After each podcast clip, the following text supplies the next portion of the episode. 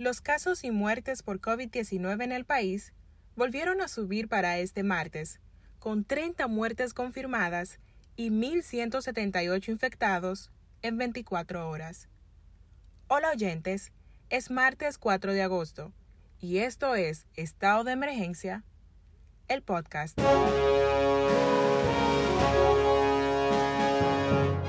Para este martes, las muertes de coronavirus ascendieron a 1.213 con las últimas 30 defunciones anunciadas en el boletín 138. Este boletín también reportó que en el día de ayer fueron realizadas 5.172 pruebas de coronavirus, de las que 1.178 dieron positivas y completaron 74.295 casos confirmados en el país desde el inicio de la pandemia. De esta última cifra se han recuperado 39.305 personas, 1.143 se encuentran hospitalizadas y otras 307 en unidades de cuidados intensivos, disminuyendo la ocupación hospitalaria a un 67%. Continuando con las cifras ofrecidas este martes por las autoridades, a 14 días de haber iniciado el nuevo toque de queda, aún hay personas que no se adhieren a su horario.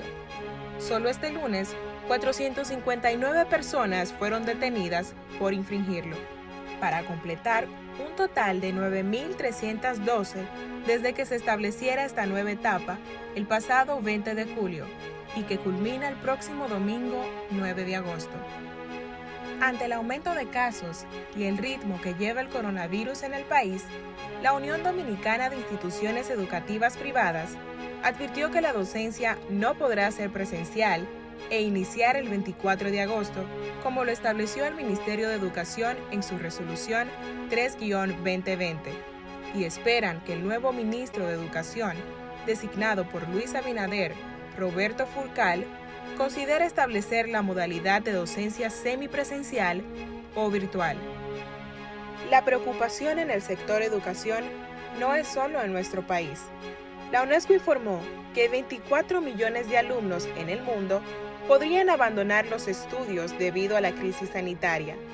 Ante esta situación, 10 organizaciones, entre las que está la misma UNESCO, han coordinado una campaña que lleva por nombre Salvar nuestro futuro, con el objetivo de sensibilizar acerca de la situación de emergencia que atraviesa la educación en el mundo e instar a que se aumenten las inversiones en el sector. Hasta aquí este capítulo de Estado de Emergencia, el podcast. Para obtener más información, ingresar a listindiario.com y a nuestras redes sociales para mantenerse actualizado. Patria Orbaez estuvo con ustedes.